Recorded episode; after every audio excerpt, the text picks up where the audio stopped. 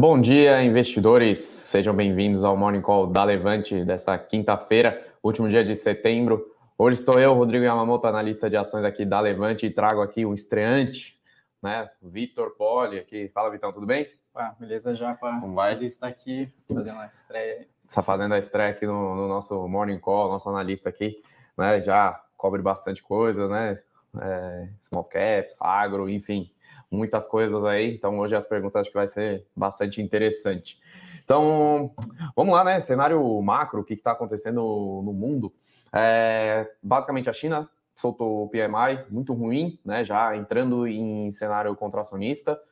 Abaixo de 50, né? PMI é um indicador dos gerentes de compra, né? Um, indicador bastante utilizado para monitorar aí como é que está o ritmo da, da economia, está em expansão ou em contração. Acima de 50 quer dizer que está em campo expansionista e abaixo de 50, que é o que veio na China, né? Veio em, espaço contracionista. Basicamente tudo piorando, né? Bens industriais, consumo, produção e tudo mais. Já na parte de serviço, PMI de serviços na China parece que está retomando.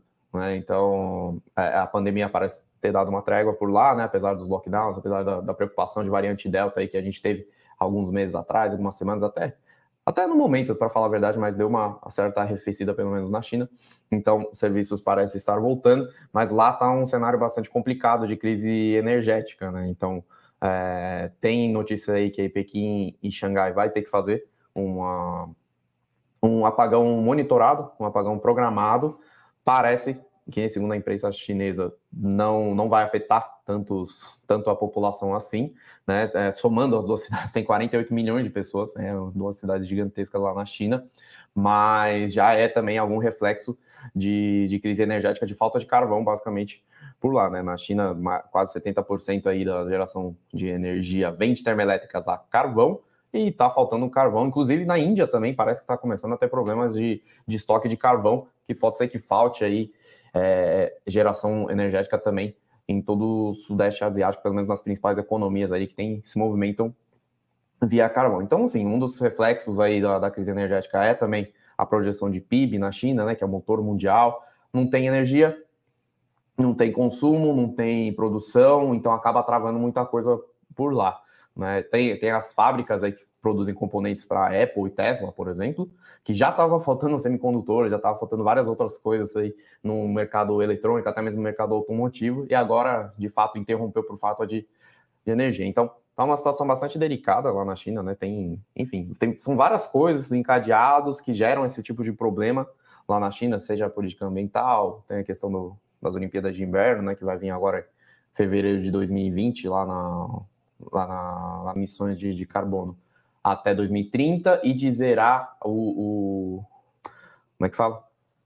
Zerar, não, zerar até 2060, até 2030 é parar o crescimento aí das emissões de, de, de carbono por lá. Então tem essas políticas que acabam afetando o mercado de carvão como um todo e, enfim, várias outras políticas que estão sendo tomadas de maneira unilateral pelo governo para tentar conter essa crise energética por Isso lá na China. Acaba disparando o preço né, dos, combustíveis, como a gente vê não só na China, na Europa, né, tá bastante esse problema aí de falta de combustível, gás lá na Europa, né, tá bem afetando tudo. Uhum. E também da China que você falou nas fábricas, né, diminui a sua produção, afetando a Apple, Tesla, mas também tem empresas brasileiras que importam produtos de lá, matéria-prima vem da China, então afeta, pode afetar também empresas na bolsa brasileira também essa parada na produção na China.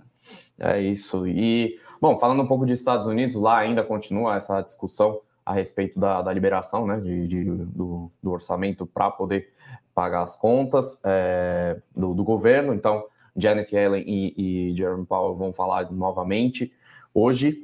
É, enfim, ainda está nesse, nesse pé. Imagino eu que não, não tem algum tipo de default né, nos Estados Unidos, que aí geraria um problema bem grande. E tem outro dado que foi o, o Jobless Claims, né, que é o pedido de seguro-desemprego veio um pouco acima do projetado aí, né, veio em torno de 360 mil pedidos e o projetado aí pelo mercado estava em torno de 330, ou seja, a situação também de desemprego lá está bem confusa, né, então tem ofertas, tem salários aumentando e não tem, não tem preenchimento dessas vagas, né, então são principalmente vagas aí de menor, é, é, menor digamos assim, menor valor agregado em, em, em geral, são trabalhos mais uh, de, de cunho mais simples, né? De, de, por exemplo, atendimento em supermercados e tudo mais. São, na verdade, são os trabalhos, em geral, que pegam a massa da população e não está sendo preenchido ainda, né? Já acabou os auxílios por lá, né? Já agora em, em setembro, né? Auxílios diretos para o bolso da população. Então, a gente tem que acompanhar também como é que é a evolução dessa questão por lá nos Estados Unidos. Então, o cenário macro ainda continua bastante delicado, né? As bolsas, em geral, subindo um pouquinho hoje, né? Ontem deu uma. Foi, foi ontem? Não, não foi ontem, foi anteontem. Né? Deu uma desabada aí. Ontem veio dando uma recuperada, com um pouco de calmaria e tal. Então, vamos ver como é que se evoluem as coisas no, no cenário macro. É, né? não, não, adianta, né? O Brasil, é, apesar de, de, independente do que está acontecendo dentro do Brasil, o Brasil é muito afetado porque acontece fora, né? O tamanho do mercado brasileiro financeiro assim é quase nada no mundo. Então, se o mundo tiver ruim, não adianta o que estiver acontecendo aqui, vai ser afetado por, por que está acontecendo fora, né? Uhum. É, o Brasil, principalmente em fundos de emergentes, assim, quando o investidor quer fugir do risco, ele tira dos emergentes, que é mais arriscado, e o Brasil está nesse bolo ali e acaba saindo dinheiro e afeta bastante aqui, né? É, em geral, é que a gente tem discutido bastante por aqui, que se o Brasil melhorar um pouquinho, talvez ande junto com o mundo, né? Quando o mundo tiver um pouco mais positivo tal. Se o Brasil vai mal, aí anda no ponto contrário mesmo, que a gente, é o que a gente tem visto aí nas últimas semanas. Enfim, tem sempre o risco Brasil aí no, na linha.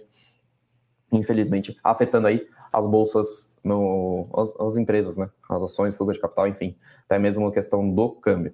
Então, aqui, de mais importante do marco brasileiro, teve aí o relatório trimestral de inflação do Banco Central, né? Então, é um dos relatórios mais importantes aí, né, para ver quais são as perspectivas para frente, realmente o que está acontecendo aí no, no cenário econômico brasileiro.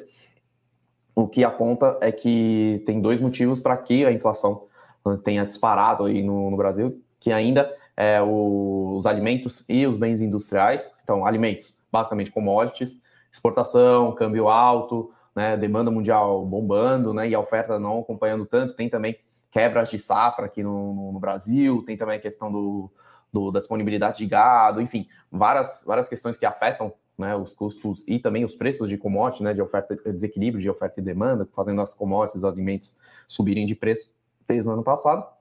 E tem os bens industriais, que a indústria brasileira ainda é muito dependente de muitos insumos importados, e também questão de, de custos de combustível, custo de energia, e até mesmo as próprias matéria, matérias-primas básicas, né, as commodities metálicas, enfim, também subindo de preço, que acaba afetando aí no, no, preço dos bens industriais, e não tem como não fazer o repasse, né, senão as indústrias simplesmente quebram, não tem como pagar as contas, e vai nesse bololô todo.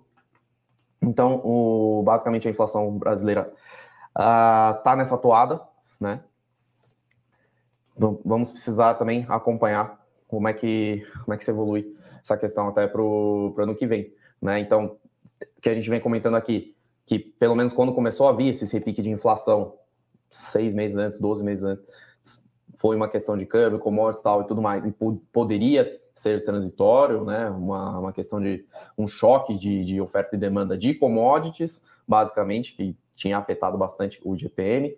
Agora é uma inflação mais doméstica, mais, mais estrutural. Energia, combustíveis, né, de preços monitorados, que aí sim, até mesmo serviços, né, serviços que estavam tá retomando aí, né, o, o, as atividades e tudo mais, então os serviços tendem a repassar os preços, né, do, da alta de insumos que ainda é persistente, que aí também é uma, um componente importante aí do, do, do IPCA, do principal índice de inflação aqui no Brasil, então é uma inflação já mais estrutural que acaba afetando aí o crescimento econômico. Então, nessa toada é mais ou menos um cenário macro, né? Então, vamos para o corporativo, hum. né? Sem, sem tantas novidades no, no, macro, é mais do que a gente está vendo, só uma atualização. Cenário corporativo, o que, que a gente tem aí, Vitão? Acho que só para fechar do cenário macro ali, né, sim, ontem sim. teve o CAGED, né? É, Boa. Foi acima das expectativas, deu, a expectativa era 300 mil empregos, foram 372 mil, então, no ano já está com 2,2 milhões de vagas. É, esse é com carteira assinada, tá? Mas mesmo assim, ainda o desemprego muito alto. E aí o Banco Central fica nessa. É, de um lado a inflação e do outro lado o desemprego muito alto. Então, se ele aumenta muito a taxa de juros, desestimula a economia, pode piorar ainda mais o desemprego. Mas também se deixar muito estimulativo, a inflação sobe muito mais ainda, né? Então fica nessa difícil decisão aí para o Banco Central. É, né? mais uma vez a gente não queria estar na pele do Banco Central, né? Do, do banqueiro central, né? né?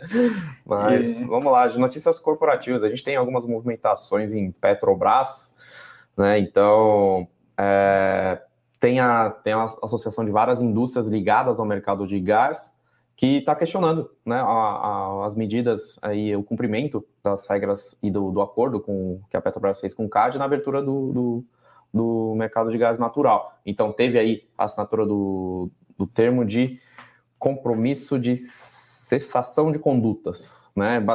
É, basicamente é, o, é, um dos termos mais importantes aí para abertura, né? No, novo marco do, do gás, que foi prometido, né? Que enfim, com a abertura, com a facilita, facilidade, né?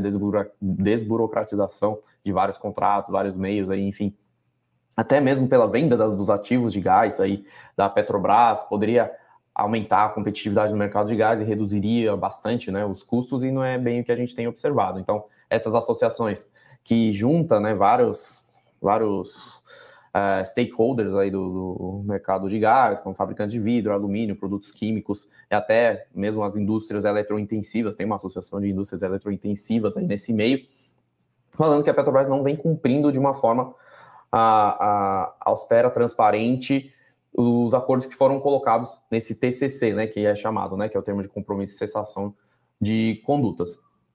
Então, a associação fez uma carta, né, assinado pelos advogados aí de cada associação em conjunto, né, citando alguns itens aí é, é, como exemplo de que a Petrobras não tem cumprido é, esses acordos, que ainda está muito difícil, né, de usar a infraestrutura de gás, por exemplo, das unidades de processamento de gás natural, né, disponibilizados e tudo mais, a venda dos gasodutos, né, grandes gasodutos, a NTS e a TAG, que foi feito pela Petrobras, a Petrobras ainda tem uma capacidade contratada lá travada e não sabe qual, quanto que vai ser disponibilizada para o mercado, né? Então, várias, várias travas nesse meio que, que, enfim, essas associações têm, têm tido dificuldades, talvez, em operar nesse mercado de gás natural. Por outro lado, Petrobras, em geral, a gente, né, a gente vê algumas notícias que vem cumprindo, né, de certa forma, com algumas, né, vem se movimentando no sentido de uma abertura no mercado de combustíveis e gás natural em geral. Tem o venda dos refinos que está em andamento, tá, né, tá um pouco mais lento, né, do que o projetado no, no passado, mas está indo, já foi vendido uma na Bahia. Tem alguns acordos é, é, já vinculantes, né, de algumas refinarias também já no sul.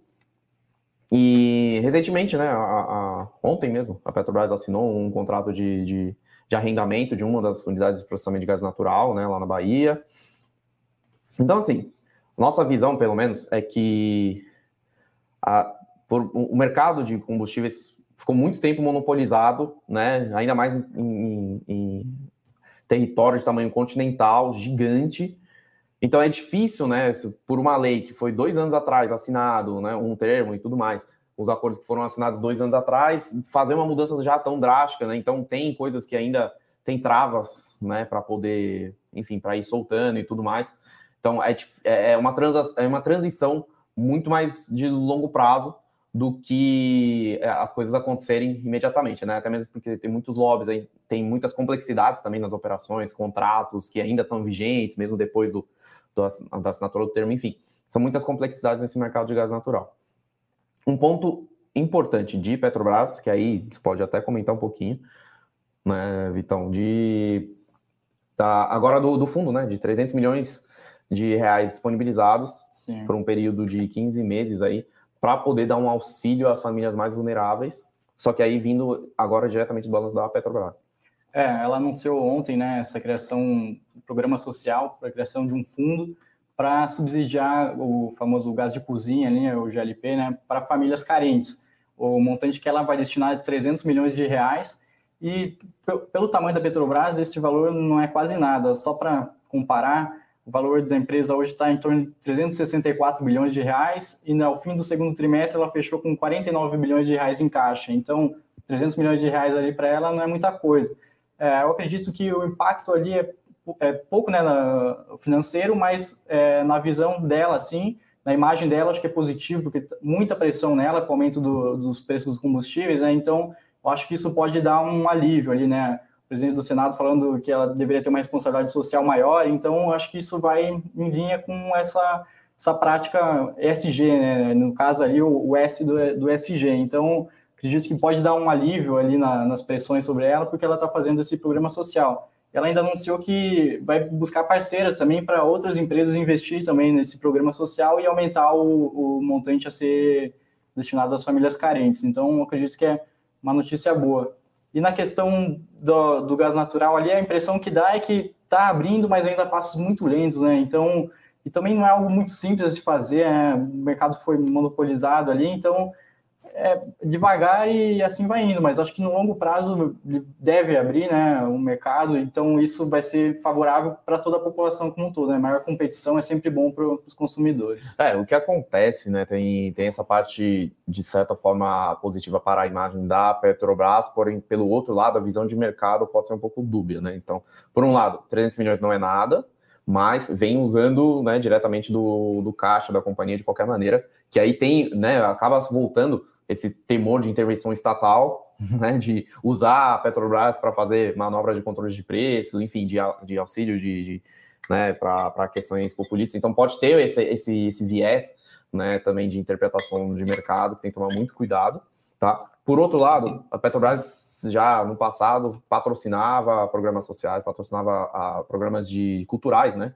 né? A gente via direto né, nos filmes brasileiros, por exemplo, é, uma, é um exemplo anedótico, tá, pessoal? Mas ali na Agência Nacional de Cinema sempre tinha lá Petrobras, né, como patrocinadora, né, incentivando essas questões culturais, e imagino que né, saía diretamente do fundo tal e tudo mais. Então, em termos de valor, não é nada muito relevante que pode dar uma ajuda de fato muito grande para as famílias vulneráveis. Pelo outro lado, eleições 2022 estão chegando, pressão por preço de combustíveis está crescendo, a, a, o presidente da Petrobras, né, pelo menos seguindo a política de preços corretamente, aumentou os preços do diesel para, né, foi um aumento significativo, porque estava bastante tempo sem aumentar também, né, mas com dólar em alta e, petro, e preço do petróleo disparando, e de uma maneira um pouco mais estrutural, o aumento seria necessário para cumprir com a paridade de preço de paridade de importação. Então foi um aumento de 9%, foi bastante significativo.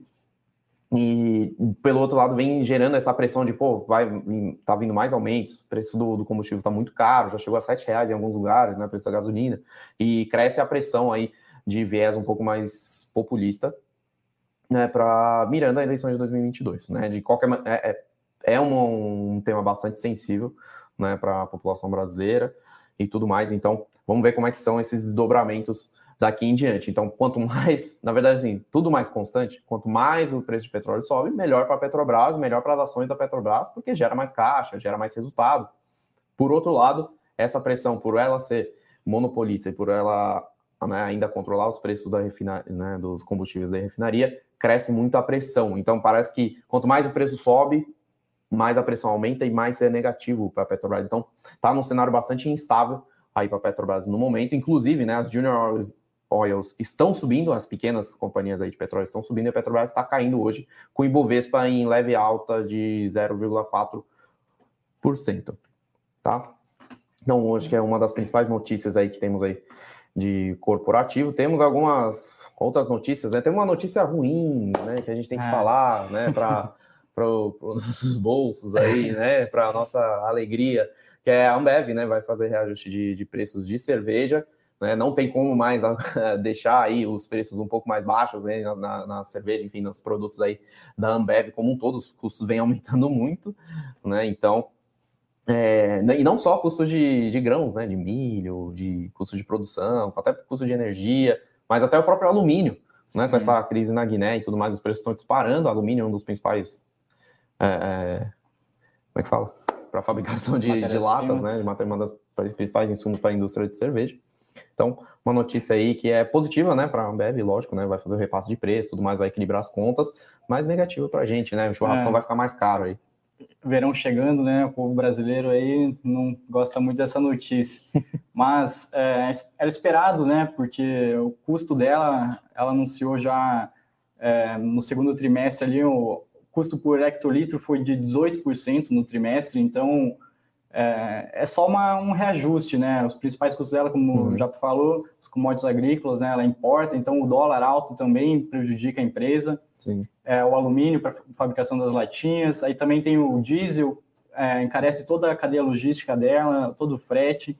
Então, ela estava sofrendo pressão nas margens ali, ela não conseguia repassar muito e agora vai repassar, né? A expectativa é para outubro já o novo reajuste de preços e segundo o IBGE, nos últimos 12 meses já teve é, um aumento de 7,6% nas cervejas consumidas em casas e 5,94% na consumida fora do domicílio nos últimos 12 meses. Então, vai aumentar ainda mais, vai ficar mais ou menos em linha com a, com a inflação.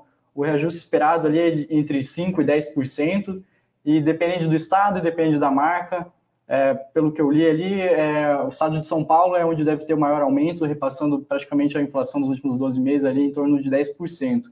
Então, mas como já falou, para a Ambev é positivo, vai conseguir é, diminuir essa pressão na margem. Então, esperamos que ela consiga melhorar seus resultados nos próximos, as margens que estavam sofrendo aí nos últimos é, resultados. Já estamos no final de setembro, né? Então, essas, esses reajustes, esses resultados vão vir no quarto trimestre em diante, né? Terceiro trimestre ainda a gente pode ver um pouco mais de, de margens um pouco mais comprimidas para a Ambev, talvez volume voltando, né? As atividades voltando, já foi liberado em boa parte do, do Brasil aí o, o, o funcionamento de bares, restaurantes, eventos sociais, né? Com a capacidade máxima já faz também poucos, poucas semanas, né? Mas já é, já é um movimento relevante aí para a Ambev. O que mais temos de corporativo aí, Vitão? Temos a Latam, empresa sofrendo bastante aí desde a pandemia, né? É, como todas as aéreas, ela conseguiu um novo financiamento aí vai dar um alívio para a empresa. E ela, como falei, né, todas as aéreas sofrendo bastante, a, tem é, notícias né, que a Azul estaria interessada nela, né? Ela nega, mas teria essa possibilidade da Azul pegar as, a, pelo menos a operação dela do Brasil, né? A Latam, que é uma empresa brasileira e chilena, né? Resultado da fusão da LAN com a TAM. virando a Latam. Então, uma notícia positiva para a empresa também, que com esse financiamento é, são 750 milhões de dólares, que vai dar um alívio aí para ela.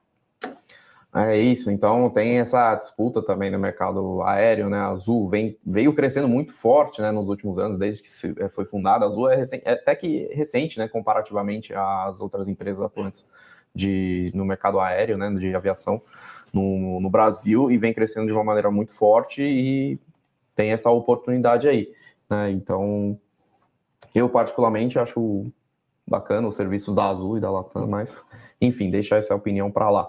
É, companhia aérea é um setor muito complicado de se investir. É muito né? complicado, é muito volátil, tem muitos custos, é, questão de combustíveis, questão de, de otimização de, de, de, rotas e também de frotas de, de aviões. Então, realmente é um setor historicamente muito complicado de se, de se investir, extremamente volátil. É, eu cheguei a ver um estudo que tem nos últimos anos no Brasil a cada dois anos uma companhia aérea falha no Brasil, de tão difícil que é esse negócio.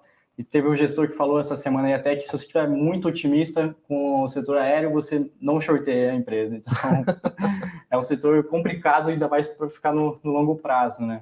Mas vamos lá. Mas há quem goste e há quem ganhe muito dinheiro. É, sempre tem oportunidades. Sempre é né? questão de, de estratégia, sempre é questão de, de, de oportunidades, tá? Então a gente nunca descarta nenhum tipo de investimento, e sim um, né, a gente sempre faz uma avaliação muito crítica, muito racional aí do, dos fundamentos, do momento da empresa, de como está o cenário macro, enfim, a gente tem que aliar tudo essas questões aí no nosso portfólio. Então, acho que é isso, né? De notícias corporativas, acho que são os principais pontos foram esses. É, vamos para as perguntas, então, o que, que nossos espectadores aí têm para nós. Uh, Fernando Paz já perguntando, por favor, fala sobre a queda forte de Sula 11, né? Só América. Né? Então, Sul América tem, tem sofrido quedas vertiginosas, né? em geral, tende a se beneficiar bastante com o aumento da Selic, né? o aumento do, do, do CDI, que muito, muito, grande parte né, do caixa dela tem que ficar aplicado a, a, a investimentos de risco zero, né? até mesmo questões regulatórias, então é remunerado por CDI boa parte do portfólio, né? claro que tem uma parte de gestão ativa também, é, então, em geral, tem. Só para falar que o Ativa Sininho também, o Sininho também comentou aqui sobre ela, Sim. falando disso, e é, exatamente como falou, a Selic subindo é positivo para ela, né? Desculpa interromper. Já não, não, não, pode, pode, pode fazer, que é um, que é um bate-papo aqui informativo e tudo mais. Então, assim, é, em termos operacionais, talvez, no, é, os planos de saúde, ainda mais voltado para. Né, tem uma grande componente de, de, de, clientes corporativos, né, dentro de, de, planos de saúde um pouco mais de alta renda, como é a Sul América, é, que pode estar sofrendo ainda com o PIB brasileiro, né, então com desemprego e tudo mais. Então, pode ser que tenha um, algum tipo de pressão nesse sentido para a empresa. Então, assim, realmente é difícil de avaliar o que está acontecendo com os preços num curto prazo, nesse, nesse sentido. Mas ela vem focando no, setor de saúde, que vem crescendo bastante, vem fazendo parcerias com, com redes grandes né, de, de hospital, inclusive a Reddor, né, vem em conversas interessantes com a Sul América, né, a Reddor também vem em conversas, claro, também com a, a Mil. Então, tem um certo desenvolvimento nesse mercado de saúde, de planos de saúde, mas a Sul América, né, é, é, ela vem tentando fazer um movimento um pouco mais de verticalização. Teve a disputa né, da HB Saúde, né, que ficou bastante marcado, tem várias notícias. Quem levou foi a Rap Vida e não a, a Sul América, mas estava numa disputa né, de, de para conseguir um ativo interessante que conseguisse aumentar a sua base de clientes. Pode ser que também tenha sido uma decepção nesse sentido para os acionistas de, de Sul América, mas realmente é muito difícil de avaliar nesse, nesse sentido, tá? O que a gente pode falar. É, até aí, pelo menos, até onde eu consigo analisar. Não é tanto minha especialidade assim. Vamos lá. É... Marcos Souza Romeira perguntando: ainda há limitação do pagamento de dividendos pelos bancos? Até quando vai? Então, já boa parte do, dos bancões, acho que todos, né, já saíram, né, já atingiram o, o, novamente o patamar de, de capitalização ali, de balanço, para poder ter autorização para distribuir dividendos extraordinários. Então, ano passado, por conta da pandemia, riscos e tudo mais, teve uma restrição muito forte nesse sentido pelos bancos, né, para que não, não houvesse um descasamento de, de, de balanço, né, de concessão de créditos, enfim, e tudo mais. Então, ficou restrito a distribuição de dividendos ao mínimo do lucro líquido, né, de 25% do lucro líquido, e também o lucro líquido veio muito baixo por conta de provisões é, é, uh, que aumentaram muito, então acabaram, um, acabou afetando muito o lucro líquido das empresas, então juntou essas duas componentes e os dividendos ficaram extremamente restritos aí pelos bancos por uns, por uns trimestres, por alguns trimestres. Agora, essa restrição já voltou ao normal, então conforme vai divulgando os resultados, os bancos vão voltar a pagar dividendos é, usuais, né, que a gente tem observado nos bancos. É, e tem essa a reforma, né, tributária aí, é negativa para os bancos, então eles sofreram bastante também recente, por conta do fim do, do JCP, que os bancos distribuem bastante JCP. Então, talvez aí, com o fim dessa restrição e é, também a tributação de dividendos ano que vem, talvez eles antecipem até mais dividendos para esse ano, né? não só os bancos, como as outras companhias também. Uhum. Acho que esse é um movimento que, se de fato se concretizar a reforma esse ano, pode acabar vendo aí na bolsa né, das empresas. Luiz Carlos Abel, sempre com a gente aqui, perguntando: poderiam comentar sobre a discrepância entre Multilaser e Intelbras? Olha, não é minha especialidade, multi, Multilaser e Intelbras, não é? Então eu não acompanho tão de perto assim as empresas, que eu consigo ter uma, uma opinião mais pessoal, anedótica e de alguma coisa né, sobre os produtos, até mesmo né, a gama de produtos, mas quem pode falar com maior propriedade é a Nelly, tá? Então no, no próximo Morning Call. Eu vou, vou até cobrar cobrar lá, né, para falar um pouco de Multilaser e Intelbras. Vou pedir também para você fazer a pergunta. Essa eu vou acabar te devendo nesse Morning Call, tá, Luiz? É, o Rodrigo JV Grupo aqui perguntando, falando das exportações de proteína animal vindo bem acima, né? Tudo bem forte, e as ações dos frigoríficos estão aproveitando bem né, nos últimos dias aí. Ontem o JBS teve uma alta de 7%, então. 6%, subiu 6%. 6%. É. Então elas estão muito bem posicionadas aí para o setor, principalmente a JBS, né? Empresa bem diversificada, tanto geograficamente como proteínas, e ela aproveita muito bem essa, esse momento do setor, né? Está muito favorável. É, apesar dos custos também subindo um pouco, lá nos Estados Unidos o spread ainda era maior da carne, né? então ela conseguiu aproveitar melhor do que empresas que só atuam no Brasil. É, então tem, uma, tem, tem um ponto importante que os frigoríficos, né, é, parece que é, o mercado virou os olhos, falou assim, nossa, tá faltando carne no mundo, os preços estão aumentando, e as grandes players do, do mundo, as principais, onde estão? Tá? São as três grandes, né, que atuam no Brasil, claro que tem outras né, nos Estados Unidos, como a Tyson Foods, enfim, tem outros players relevantes na Austrália também, mas as, né, tem empresas gigantes de competitividade internacional, que são as três, aqui é a Minerva, a Marfrig e a JBS, no, na frente de carne bovina né, e alimentos processados. Né? Minerva, nem tanto, é um pouco mais em carne in natura, né, uma coisa um pouco mais voltada para exportação, mas a Marfrig e JBS tem, um, tem plataformas integradas aí de, de alimentos, JBS mais completo.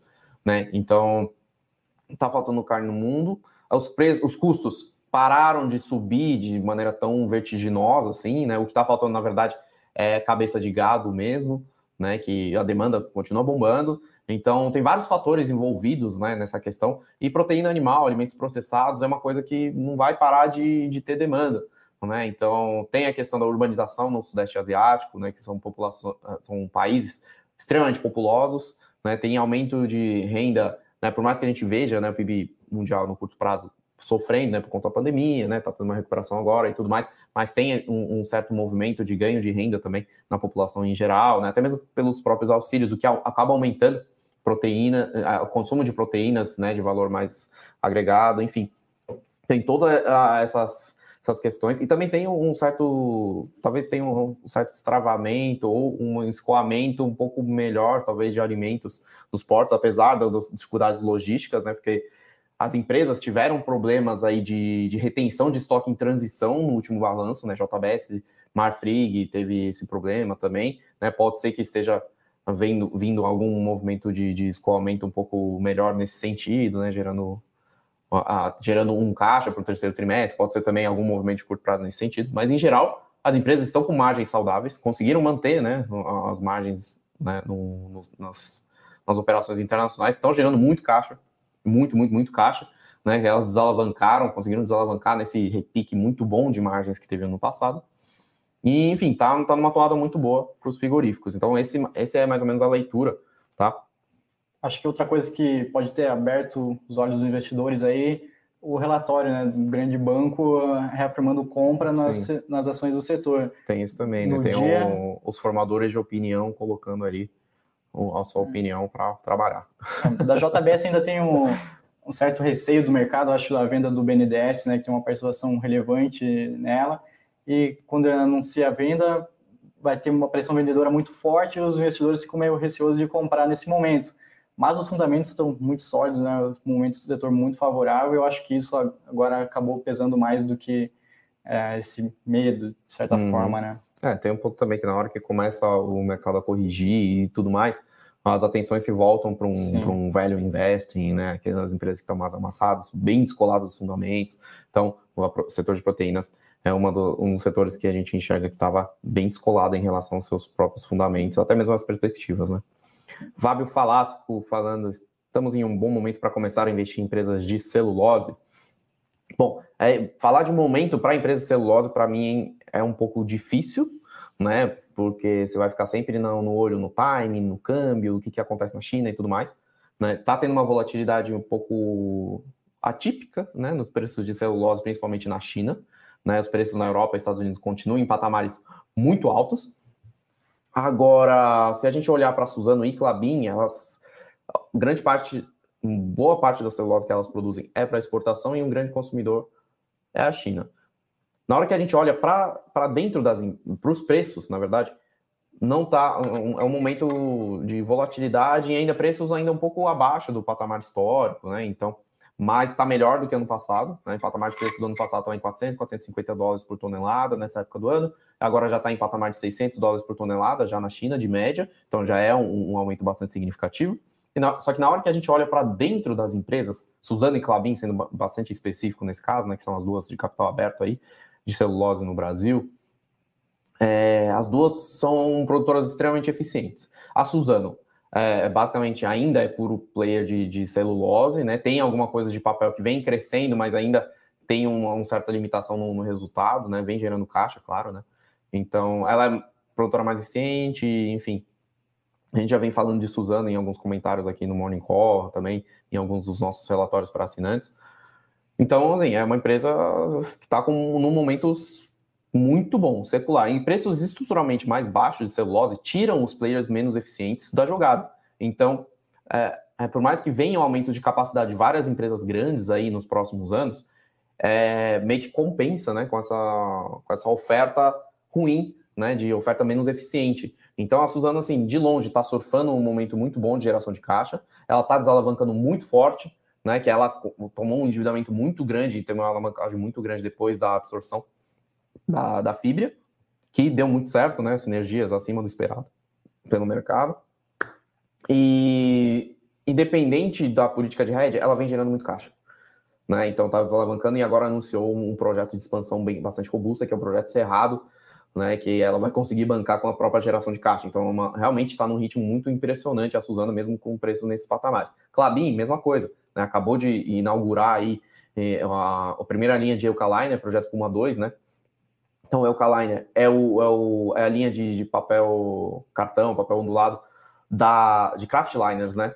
Vindo do, do eucalipto, então é uma tecnologia praticamente, é basicamente exclusiva aí da Clabin, né? Que vai gerar muita eficiência, que vai gerar, é, é, vai conseguir produzir um, com menor gramatura, mais resistente, material melhor, com uma árvore que é muito mais eficiente na, na sua produção, que o ciclo é muito menor.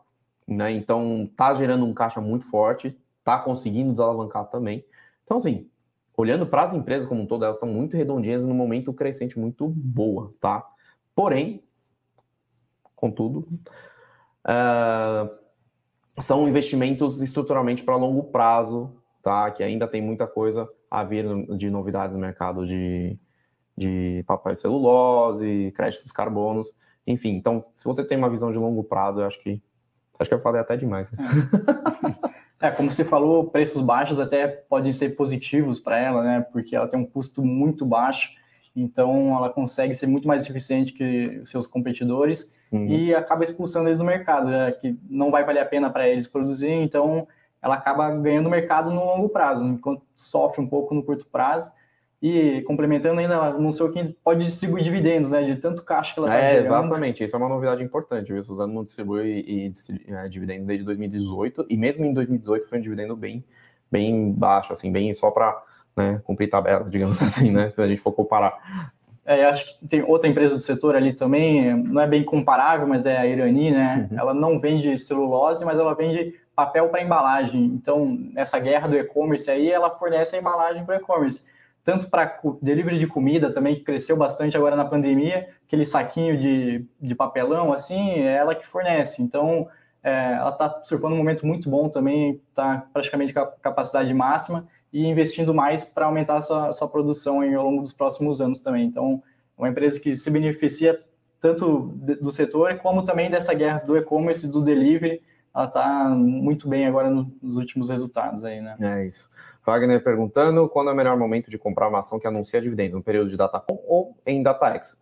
Ó, tem, é, tem um raciocínio assim. Período de, última Datacom é a última, última data que você tem que ter os papéis em carteira, tá? Não é a data de liquidação. Então, se você dá a ordem de compra e essa compra é processada no dia da Datacom, você ainda vai ter direito a dividendos, né? No dia seguinte, se você comprar, não tem mais não tem mais esses direitos.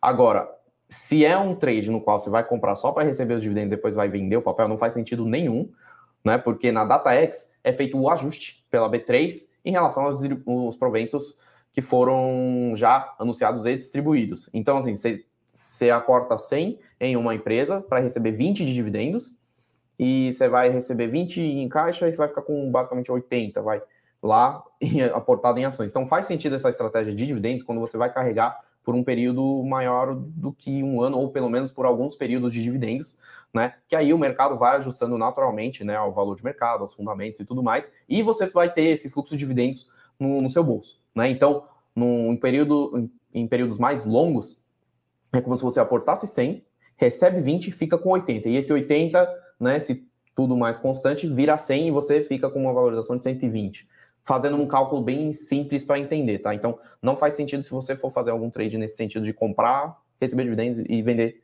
em, em, logo em seguida, tá? Mas a melhor data, se você quer receber os dividendos, é na Datacom. É. é outra coisa só, parte tributária ali, Se você compra 100 e ela distribui 20, é, a cotação vai para 80, mas seu preço de compra ainda está 100. Então, se você vender depois ela 100, você não tem o ganho de capital ali e você recebeu o dividendo que até hoje é isento, né? Vai mudar. Ali, então, mas... vai mudar, então tem que tomar cuidado também. Pode ser que mude, né? Com essa reforma tributária, não sabe ainda, não foi aprovada, mas tem também essa questão de, de tributação de dividendos que pode vir, claro, né, tem isenção, né, para 20 mil reais, enfim, tem toda uma, uma questão, mas em geral, para valor de mercado do, da companhia, também tem que tomar bastante cuidado desses movimentos. É, o Valentim aqui perguntando sobre pão de açúcar, valorização ainda esse ano. Olha, é, tá acabando Valentim, já o ano, né? Falar que assim, é, para ainda esse ano, só Deus sabe ou só o mercado sabe, né? Então, na verdade. E agora, Pão de Açúcar tem uma, uma questão muito importante que é a avaliação de soma das partes, né? O que a gente vem batendo no martelo já. Ela tem duas empresas embaixo dela que tá para ser capitalizada, a ser nova, não tão cedo, mas pode ser que o, o grupo êxito, né, que tem capital aberto na Colômbia, ah, venha com algum tipo de follow-on, alguma coisa de, de venda, que o Pão de Açúcar tenha, esteja mirando para destravar valor o ponto principal é que, na avaliação de mercado das três empresas, né, Pão de Açúcar, Operação Brasil, Grupo Êxito e Cenova, na hora que a gente pega a soma das partes de valor de mercado mesmo, que tem capital aberto, né? As três têm capital aberto. A Operação Brasileira, que fatura mais de 30 bi por ano, gera caixa, tem margem EBITDA saudável, é, tá valendo negativo. Né? Então, na hora que a gente coloca na ponta do lápis, né, nem que seja um pouco, mais, um pouco de capitalização, um pouco de liquidez nessas participações e, e jogando para dentro do caixa do, do, da operação brasileira do Pão de Açúcar, realmente está extremamente amassado. Então, essa é a avaliação de, de Pão de Açúcar. No, na operação, ela ainda vem sofrendo para apresentar algum tipo de, de crescimento, né?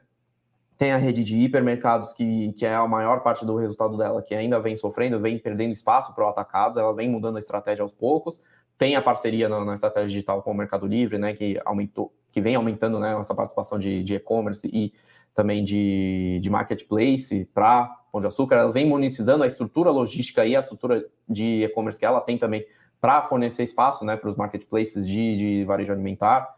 Então tem, tem feito essas evoluções aos poucos, mas o resultado operacional pode ser que demore um pouco a acontecer, né? Mas ela continua saudável, né? Continua gerando um caixa operacional aí ok, vem desalavancando, né? Que ela se alavancou para comprar êxito e tudo mais, mas se conseguir, né, fazer uma, uma descapitalização, né, uma capitalização, na verdade, da, da êxito, botar o dinheiro para dentro e vender a êxito, né, a preços que realmente fazem sentido, pode, pode ter sido um, um negócio muito bom para o grupo Pão de Açúcar. Então, a avaliação de Pão de Açúcar é essa, tá? Então, realmente é um, um, um velho investing na raiz, é, o Marcos André aqui perguntando se justifica para o acionista da AES Brasil participar da oferta de ações, é, mesmo estando o preço próximo ao valor de tela. Então, a oferta de ações, você pode participar se você não quer ser diluído, né? Mas só pelo por causa do valor participar da oferta, você tem que avaliar a posição dela na sua carteira, se ela é pouco representativa, muito representativa. Talvez se participar da oferta, ela fique com uma exposição muito grande nessa empresa então, acho que depende mais da empresa em si do que da oferta e do valor da oferta, né? O que você acha, já? É, não, perfeito, perfeitamente colocado. Tem que ver qual é a posição da, da, da, empresa na sua carteira, se você faz sentido aumentar, né, na verdade, a posição do seu patrimônio na companhia, né, e se você acredita no case e tudo mais, você tem, né, esse, esse aporte para fazer, né, e acredita na empresa, né, tem os, os o case muito bem fundamentado, né, faz sentido para sua carteira, sim, faz sentido participar sim do, do, da oferta subsequente. Agora, se você fala, não, não, peraí, o mercado de energia está assim, a AES pode ser que tenha algum tipo de dificuldade, né, o, o taxa de retorno está aumentando, a taxa de, de, de, custo dela está né, tá aumentando, a taxa de retorno tem que aumentar também, enfim, eu não sei avaliar muito bem a AES como um todo, mas se você quiser, talvez tirar o pé, né, colocar deixar aí a, a mesma quantidade né, de valor financeiro aplicado em AS, então não participa. Então é uma avaliação bastante particular, bastante pessoal, tá? É, o mais importante é a empresa em si, não, não a oferta, tá? É isso. Vamos lá, Guilherme Bianchi Valentim, bom dia a todos. Uma dúvida faz sentido essa queda de WIS? Você sabe alguma coisa de WIS? É, sei que a Seguros né, perdeu o contrato que ela tinha com a Caixa e sofreu muito desde então, mas agora recentemente. Então é... a gente Uh, a gente vai ficar te devendo essa também, que o Wiz está um pouco fora do nosso radar, tá? Uh, deixa eu ver. É o Luiz Carlos Abel aqui falando dos frigoríficos também, por causa da carne da vaca louca. Uhum. China não compra carnes no Brasil, no Brasil há quase 30 dias. Olha, China já faz isso há muito tempo, tá? Muitos, há muitos anos ela vem, corta um pouco o fornecimento, tenta negociar, tenta barganhar né, algum preço de carne para poder importar depois em lotes, né? Então tem esses movimentos nesse sentido, tem também controle sanitário, né, de fato, né, mesmo da, da China, mas tem esses movimentos de, de maneira periódica, tá? Então já está provado que o que teve aqui de, de, casos são casos isolados e atípicos que não vêm de contaminação por ração ou de outros animais, então é um caso de degeneração neurológica por idade mesmo, né, de, de das, dos, dos animais, Diferentemente do, do, do, caso que foi detectado lá na Inglaterra, se eu não me engano, no Reino Unido, que aí sim veio por meio de, de contaminação via ração. Então, são dinâmicas muito diferentes, mas essas restrições se mantêm, porque o Brasil é um grande eh, mercado de exportação para a China, então tem essa, essa questão, essas questões mais políticas e de, de lobbies, digamos assim, também vindo da China. Então, imagino que daqui a pouco tenha essa retirada de, de de restrições e outra, né? Os frigoríficos brasileiros acessam muitos outros mercados, tá? Uhum. Então não é 90%, 95% China, muito, muito pelo contrário. A Tabes, por exemplo, acessa mercados premium da Europa, do, do Oriente Médio, do, até mesmo da própria Ásia, né? Então é, é, é, não é a, a, análise direta não é bem assim. Não é, a China não é tão tão é, é, como é que fala? Tão decisiva em medidas como assim para poder afetar né, nos resultados da, das empresas de frigoríficos. É, e além disso, né, elas têm operações fora do Brasil também, então a restrição é só para as importações do Brasil. Então, no caso, por exemplo, a Minerva tem operação na Argentina e Uruguai, se não me engano, né? Então ela pode exportar desses países para a China também. A restrição é só no Brasil. Beleza. Probleminha, Probleminha. Técnico, eu acho aqui, né? Então, a produção está me avisando aqui. Me falem aí se vocês estiverem ouvindo bem. É, vamos para do Vini aqui. Todo nesse CNPI não pode investir em ações diretamente. Tem umas restrições, mas é, só os atuantes, né? Se você... Tem, tem restrições sim, tem regras definidas né, pelo CNPI. Também tem várias empresas que têm políticas internas também, né, para evitar problemas, né, com, com regulamentação e tudo mais, mas em geral tem restrições sim, tá? Então, a outra pergunta dele aqui é a hora de comprar bolsa chinesa. É, a gente não está muito otimista com lá, não, né? Muitos problemas é. agora. Então, assim, tá, na China tem, um, tem questão estruturalmente, né, estruturais aí da, da, economia e tem a intervenção mais forte do, do governo chinês. Então, realmente é muito incerto, né, para quem estava investindo em tech China, por exemplo. Né, as empresas continuam muito boas, né, continuam sendo dominantes no mercado, mas você nunca sabe o que, pode vir aí de cima do, do governo, né? Então teve essas, essas restrições muito importantes lá nas empresas técnicas chinesas, desabaram. Teve né, é, também as empresas de, de, do ramo imobiliário, né? Com um, um típico caso, típico caso, não é típico, né? É o famoso caso aí do, da Evergrande, né? Um, com problemas de crédito, problemas de demanda, enfim, de fluxo de caixa e tudo mais. Né, que é um mercado realmente muito distoante né, do restante do, das economias mundiais, é um capitalismo bem diferente ou um comunismo com pegadas de capitalismo, a gente não sabe o que acontece por lá. Então, assim, é, cuidado com essa de, ah, então caiu, tem que comprar nesse contexto muito específico, tá? O Matheus perguntando Justificativa aqui. de queda de Fleury, também não sabemos. Bolsa está extremamente volátil, né? Então teve um, um, tá tendo uma correção aí já uh, gradual, né? Desde os 130 mil pontos lá, né? Então mês de agosto já foi ruim, mês de setembro não tá tão bacana também, então o cenário doméstico afeta muito, incertezas afeta muito. O que a gente costuma falar é notícia negativa faz preço e é definido, incerteza faz preço para baixo, porque incerteza é pior do que notícias negativas tá, no, no mercado. Porque quando você tem notícia negativa e você tem uma definição de algo, você consegue traçar perspectivas e traçar probabilidade de acontecimento. Quando você tem uma incerteza, você não sabe simplesmente, não, não sabe o que vai vir pela frente.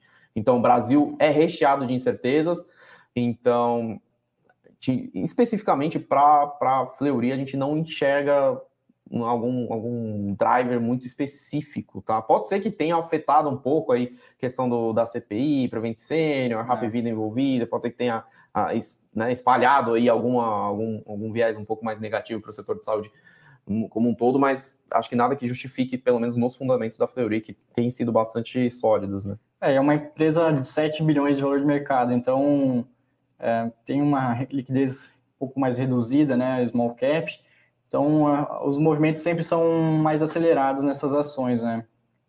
Ficar sempre de olho. Né? Small caps pode ter mais oportunidade, mas também tem mais esse risco de liquidez e de volatilidade, tá? É isso. Uh, já fecharam a alíquota de 15% sobre dividendos ou pode mudar? Pode ser que tenha alguma mudança, não tem nada definido ainda. Qual foguete para nos posicionarmos agora para no, agora no final do ano? É, o foguete é o seguinte, tem um, tem um ponto muito importante. Foguete é, é, pode subir, mas também pode explodir lá em, lá em cima, tá? Então, cuidado com essa analogia de, de foguete, tá, Vini? Mas realmente está um, um cenário bastante nebuloso. É, só uma coisa, a gente é, mora no Brasil aqui, quem investe no Brasil, né, nunca vai ter, eu acho que um momento onde vai estar tudo uma maravilha, tudo perfeito. Se tiver esse momento, a bolsa, você já perdeu o momento de entrar. Então, a gente defende muito aqui aportes constantes mensalmente ali, separa um dinheirinho e vai colocando todo mês, porque curto prazo eu não sei dizer o que vai acontecer e uhum. nem tento dizer, entendeu? Mas no longo prazo é, as coisas vão indo, as empresas estão indo bem, então é, pelo menos essa, essa é a minha visão. Que a gente sempre fala aqui, reforça, independente do cenário positivo cenário negativo, importante é seguir os passos da alocação, rebalanceamento e reinvestimento em dividendos, que aí é, é, é um, uma formulinha aí básica para você, claro que tem variações, né, de estratégias e tudo mais, mas é uma formulinha básica para você não perder dinheiro. Tá? É, quando você começa a investir, sempre tem o API lá, o perfil de investidor no, na sua corretora. Você pode responder qualquer coisa lá e vai dar aquilo, mas é só na prática que você vai saber qual é o seu perfil real. Agora, se você se sentiu muito incomodado com essas quedas recentes aí da bolsa, você ficou sem dormir, uma dor de barriga, talvez a sua exposição esteja muito alta, né? Ou a bolsa é, deixa só um pouquinho lá, ou investe através de fundos, ETFs. Então, diminui sua exposição ao risco. Agora, se você vê essa queda como uma oportunidade, é, seu investimento é de longo prazo, acredita que vai dar é, vai melhorando continuamente ao longo dos anos, então é um momento bom de ir aportando assim. Então é muito pessoal de cada investidor, tá? Você tem que saber qual o seu perfil, seu, a sua alocação ali e seguir a estratégia. É isso. Ah, vamos lá. Vini hoje tá on fire aqui, né? Vamos lá, né? Pão de açúcar, se o cassino cair fora, o papel dispara. É muito difícil de fazer esse tipo de leitura, porém, numa possível venda de participação do Cassino, em geral tem ágio, né, em cima do, do ativo, né, tem é, o Cassino lá fora precisa, precisa se capitalizar, né, conseguiu uma extensão de contratos, uma extensão de endividamento lá, né, com seus credores e tudo mais, então pode ser que demore algum tipo de desinvestimento em ativos no Brasil, ou até mesmo de fazer um follow-on da Cenova, né, que a Pão de Açúcar já tem uma certa preferência ali interna para poder fazer essa capitalização, né, essa, essa desova da, da participação na Cenova, né, e tudo mais, mas depende de qual controlador vem, depende de como vai ficar a perspectiva de governança lá para frente, né? E se tem algum tipo de, de venda para algum grupo grande, né? Para fazer uma fusão, não sei. Né? São muitas expectativas aí nesse, nesse momento. Vamos lá. Dilson, falando aqui, já para comente sobre a fala do Paulo Guedes ontem, a economia está voando. que país é esse? Então, na hora que a gente pega dados consolidados, a gente tem que tomar muito cuidado na leitura, né? Então, estatística também é, é muito. tem leituras diversas para o mesmo tipo de dado. Então, na hora que a gente olha o PIB voltando, tudo mais, de fato, o PIB vem voltando rápido no Brasil, né? Mas tem várias componentes, como a inflação de alimentos e inflação que vem pegando muito né, no, no bolso da, da, população mais baixa, né, da base da população brasileira, né, que tem um certo tem um certo descasamento aí de, de, de, narrativas. Então depende do ponto de vista. A economia está voando para quem, né? É, pelo menos essa é a minha visão. Mas em geral, tem coisas boas acontecendo sim no, no Brasil e tem coisas também que precisam ser ajeitadas, tem coisas ruins também acontecendo no Brasil. Então, você tem que tomar muito cuidado quando interpreta um tipo de fala nesse sentido, tá?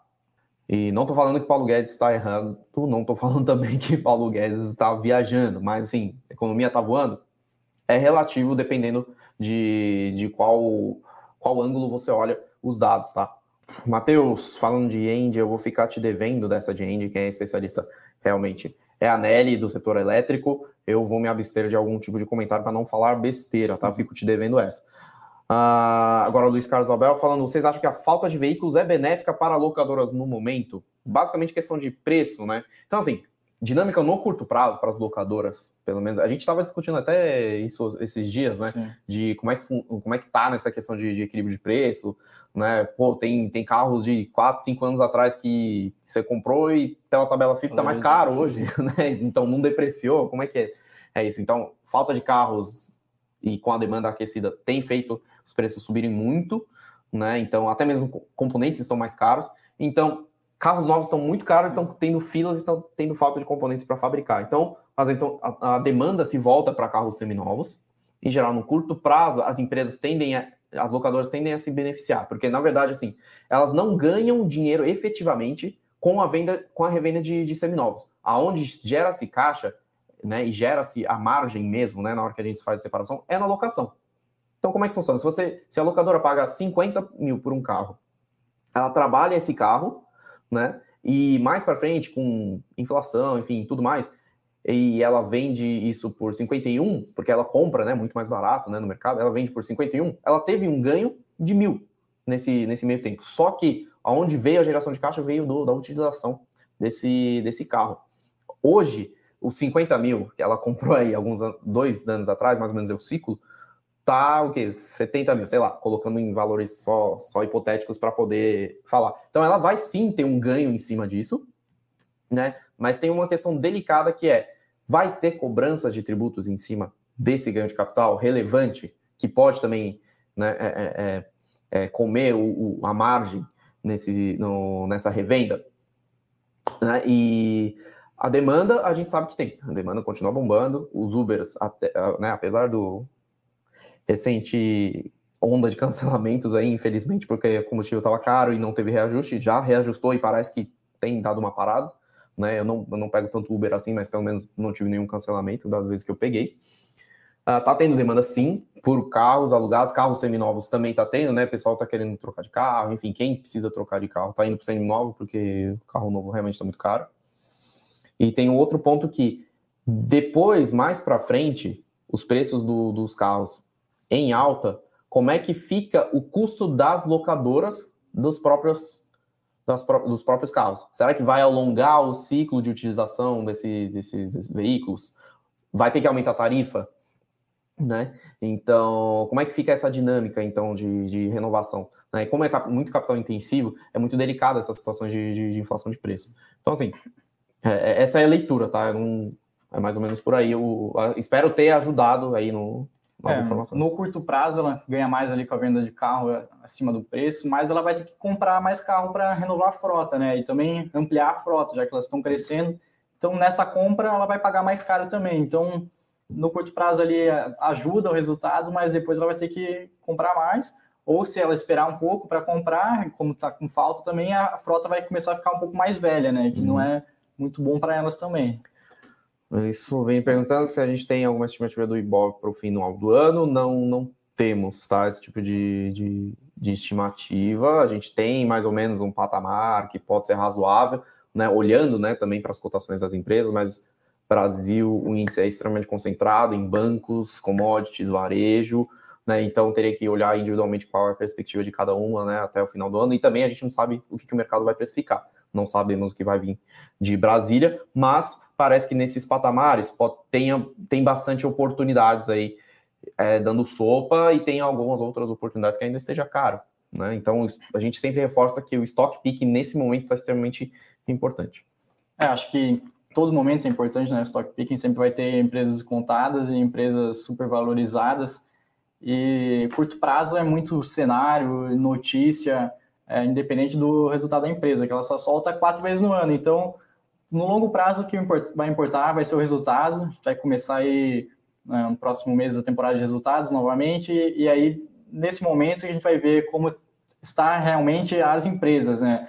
E aí, talvez o resultado fale mais alto do que o cenário do momento, que, aproveitando aqui a pergunta do Vini também, é o que está fazendo mais preço hoje, crise política, crise hídrica, inflação, proximidade das eleições, tá um pouco de tudo, né? Tá um tá pouco de tudo. Cenário tem, a, tem o cenário que ainda pode vir, continuar vindo estímulos dos Estados Unidos, tem o cenário também lá na China que é Evergrande, né? Não, não vai gerar aquela onda em cascata, né? De problema em cascata, de quebras em cascata lá na economia, que é um, um China é um dos motores principais aí da economia mundial, né? Um dos principais consumidores e também exportadores de alguns outros materiais. Então, talvez hoje o viés do, do mundo, até mesmo um pouco no, no, Brasil, esteja um pouco mais positiva, mas a gente sempre fica de olho aí no cenário, então é barganhar oportunidades aí, né? Ficar, não é barganhar, né? É... Garimpar. Garimpar. Garimpar. Oportunidades. Então, estamos batendo o tempo regulamentar, tá, pessoal? A gente já passou, na verdade, do tempo regulamentar, a gente não vai conseguir responder todas as perguntas. Eu agradeço muito a participação de todos vocês aí, como sempre. Estreia do, do Vitão, muito bem feito aqui, trazendo informações relevantes aqui nessa dinâmica do, do Morning Call. Então é isso, pessoal. Bons negócios. É, ótima quinta-feira para vocês e até a próxima. Valeu, até mais. Para saber mais sobre a Levante, siga o nosso perfil no Instagram levante.investimentos. Se inscreva no nosso canal do YouTube Levante Investimentos. E para acompanhar as notícias do dia a dia e mais sobre a Levante, acesse nosso site levante.com.br.